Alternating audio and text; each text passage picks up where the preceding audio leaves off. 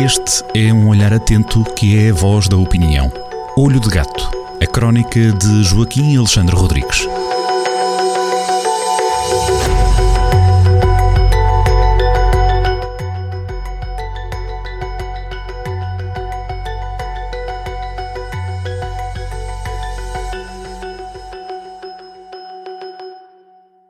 Bem-vindos a mais uma edição do Olho de Gato uh, e esta sexta-feira, como sempre, Joaquim Alexandre Rodrigues, comigo, Sandra Rodrigues. E nesta edição vamos falar sobre as trabalheiras da verdade e incontinência. O que é que se passa? Cada vez mais a verdade é, é, é algo que dá muito trabalho. Uh, existe na mediasfera, no espaço público, uma fábrica de fake news, eh, que é uma coisa que é uma fábrica que está cada vez mais pujante, cada vez com mais produtividade, pelo que para Sabermos. Não há tanta mão de obra para combater isso, não é? Não há tanta mão de obra e, eu, e nesta crónica até falo do, de, de, alguma concorrência desleal eh, que, está a aparecer, que, que, está a aparecer que torna tudo muito mais complicado. Na prática, eh, para, para irmos já diretamente ao ponto, eu, tive, eu vi, no, vi uma, uma notícia no, no, no El País e, e, que me fez ir visitar um canal de YouTube chamado Aos Avenues Espanhol, que é um, um, há de ser um futuro canal de notícias, se entretanto não for desativado pelo YouTube, também pode acontecer, já sabe que na internet estas coisas são assim, que para já tem cinco vídeos descarregados. Eu estive a vê-los todos, mas aqui na crónica só falo de dois. E então num é, aparece um, um, um, um, apresentador muito bem apessoado, louro, uh, a explicar que aquilo na, na Venezuela que não está.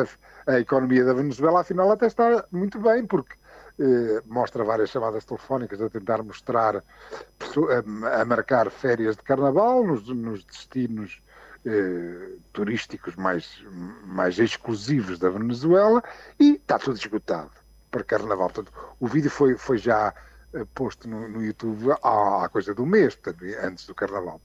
E na altura até, o vídeo também mostra que, mesmo para a Semana Santa, que a coisa que já está, ou, ou se reserva depressa ou já, na, ou já fica tudo esgotado. Portanto, a ideia é que a economia venezuelana, que está uma categoria que as pessoas têm dinheiro para gastar há 500, 600, 700 mil dólares em férias, em mini férias, naquilo que chama escapadinhas, que aquilo está tudo uma categoria. É evidente, é um canal de propaganda de Maduro, o, o, o, é, o ditador venezuelano que se deu as chaves. Eu depois também falo noutro, noutro vídeo eh, em que a, a apresentadora é, é, muito simpática, tem um cabelo castanho arrepanhado para trás, que, que, também diz umas mentirolas acerca do, do líder da oposição democrática, João Gaidó. Tudo aquilo, uh, tudo aquilo é muito congruente. Uma pessoa olha para o vídeo e pronto, é um vídeo, é, é notícias. E, aliás, os comentários para o primeiro vídeo, aquele a mostrar que uh, já está tudo esgotado das férias, tem comentários das pessoas muito, muito indignadas. Vocês não se envergonham de estarem a dizer mal da vista daquelas, um, um professor, um maestro, um professor ganha 7 dólares ou 10 dólares por mês, como é que pode ser? As pessoas olham para aqueles vídeos e acreditam nos vídeos. Acreditam que aquilo que é real, ora, não há ali nada real, nem tão poucos apresentadores. Aquelas pessoas tão simpáticas que ali estão a falar inglês sobre a Venezuela são avatares. Não existem, não são de carne e osso são avatares criados pela inteligência artificial eh, eh, num site chamado Synthesia, que aliás permite-nos, até permite que nós façamos alguns vídeos gratuitos com um catálogo, oferece dezenas e dezenas de caras de todas as etnias, asiáticos, africanos, europeus, eh, eh, eh etc. Portanto, tudo aquilo é uma mentira pegada, é aquilo que chamam um deepfake. Eu já uma, uma vez aqui escrevi no Olho de Gato escrevi sobre os deepfakes, que são vídeos manipuláveis que podem pôr qualquer pessoa, eh, a, eh, a, Sandra, eu, qualquer pessoa, qualquer podem pô-los a, a, dizer e a fazer coisas que de facto nunca disseram nem fizeram, chamam-se os deepfakes agora.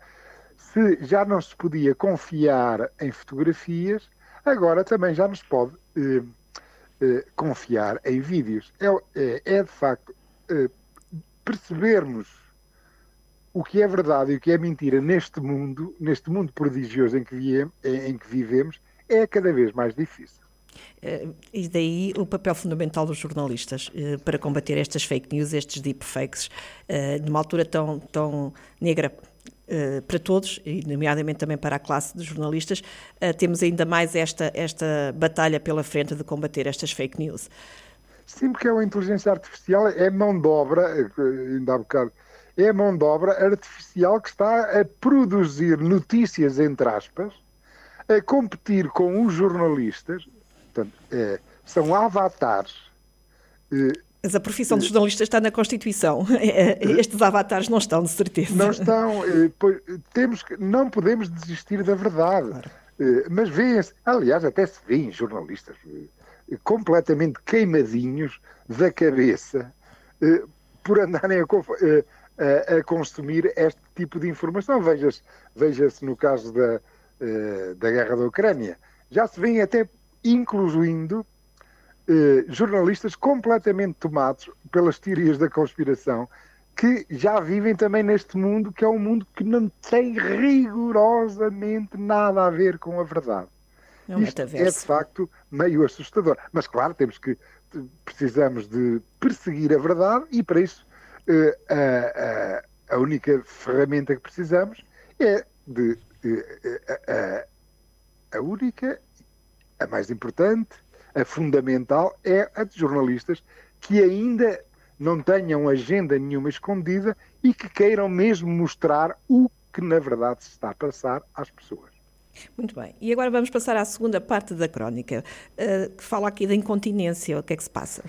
Bem, aqui em relação a isto, uh, uh, até quase que podíamos saltar, é, é, é, aquele, aquele psicodrama com a, com a eventual presença do Lula na, na, cerimónia de 25 de Abril, portanto, que foi fruto de uma incontinência do Marcelo ou uma incontinência do, do ministro João Gomes Cravinho, ou dos dois, eh, pronto, mas na prática eh, passemos à frente, o imbróglio está resolvido, ainda bem que está resolvido, isto, eu só me refiro a isto, eh, Marcelo, que nunca para, que nunca se cala, eh, está a pôr, eh, a pôr problemas muito sérios ao sistema democrático português. É de facto um problema que ali temos. Era bom que o homem parasse, era bom que o homem pensasse e que se calasse mais. Está a ser, eh, chega a, a prestar quatro e cinco declarações por dia, é uma coisa absolutamente extraordinária.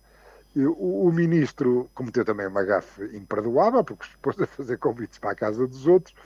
O episódio, em princípio, está ultrapassado e ainda bem que, eh, ainda bem que está ultrapassado reflito, eh, isto acaba por ser uma, este segundo ponto, o ponto das incontinências de Marcelo e de João Gomes Caravinho, é uma espécie de, de transição para o terceiro ponto que tem a ver com Lula.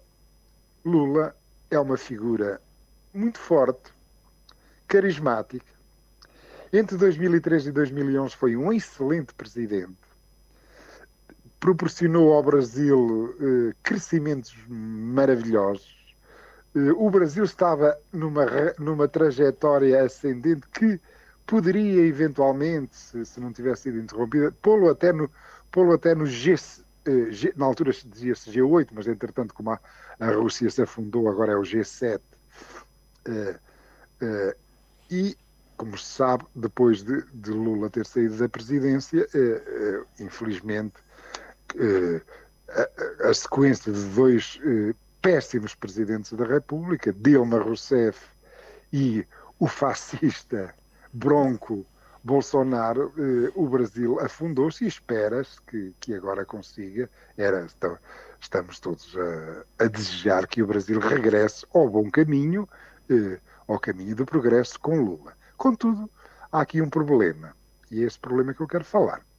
Lula, eh, que se vê neste momento pelas suas projeções interiores e pela maneira como fala, parece, eh, julga-se uma espécie de Messias Salvador, e isto tem um perigo. Ele, em 2011, estava com taxas de aprovação de 90%, mas foi um democrata, respeitou os limites de mandatos e deu lugar a outro. E, e é assim que deve ser em democracia. Mas agora existe uma dúvida legítima e que deve ser posta e que, está, e, e que é objeto de reflexão de um dos melhores intelectuais, dos cientistas políticos da América Latina, chamado Moisés Naim, que é um, que é um, um escritor venezuelano, eh, eh, tem livros, eh, por exemplo, um dos livros dele, chamado O Fim do Poder, já foi amplamente eh, divulgado aqui no Olho de Gato, e agora tem um outro chamado A Vingança do Poder. E, e ele eh, diz que uma das ameaças ao mundo neste momento não é o populismo, contrariamente ao que se diz, mas aquilo a que ele chama de continuismo, a tendência daqueles que estiveram ou estão no poder de querer continuar no poder. Hum, e isso, de facto, é um risco que o Brasil corre.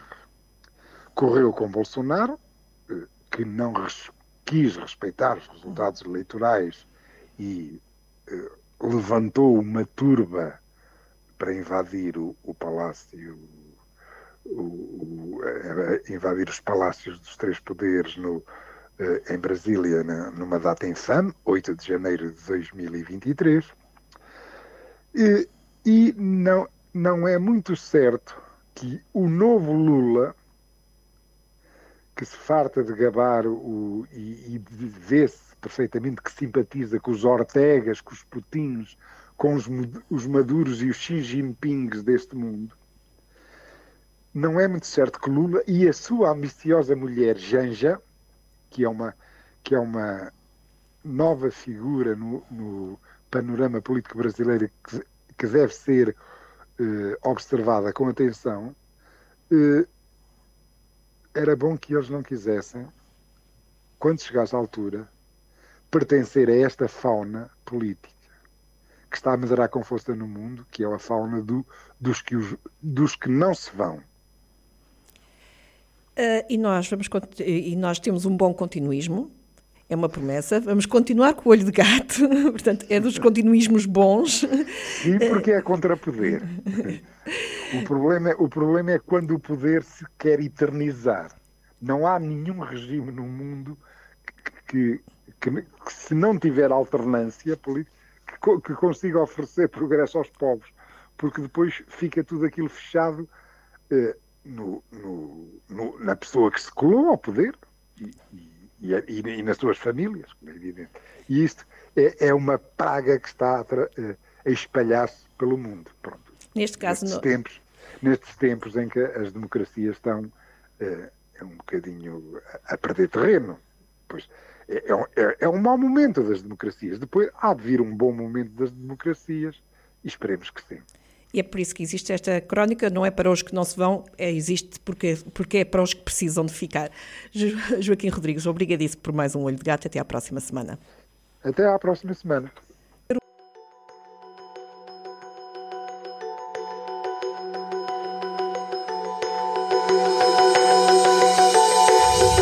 Gato, a crónica de Joaquim Alexandre Rodrigues, na rádio às sextas-feiras, com repetição nas manhãs de domingo e sempre no digital em jornaldocentro.pt.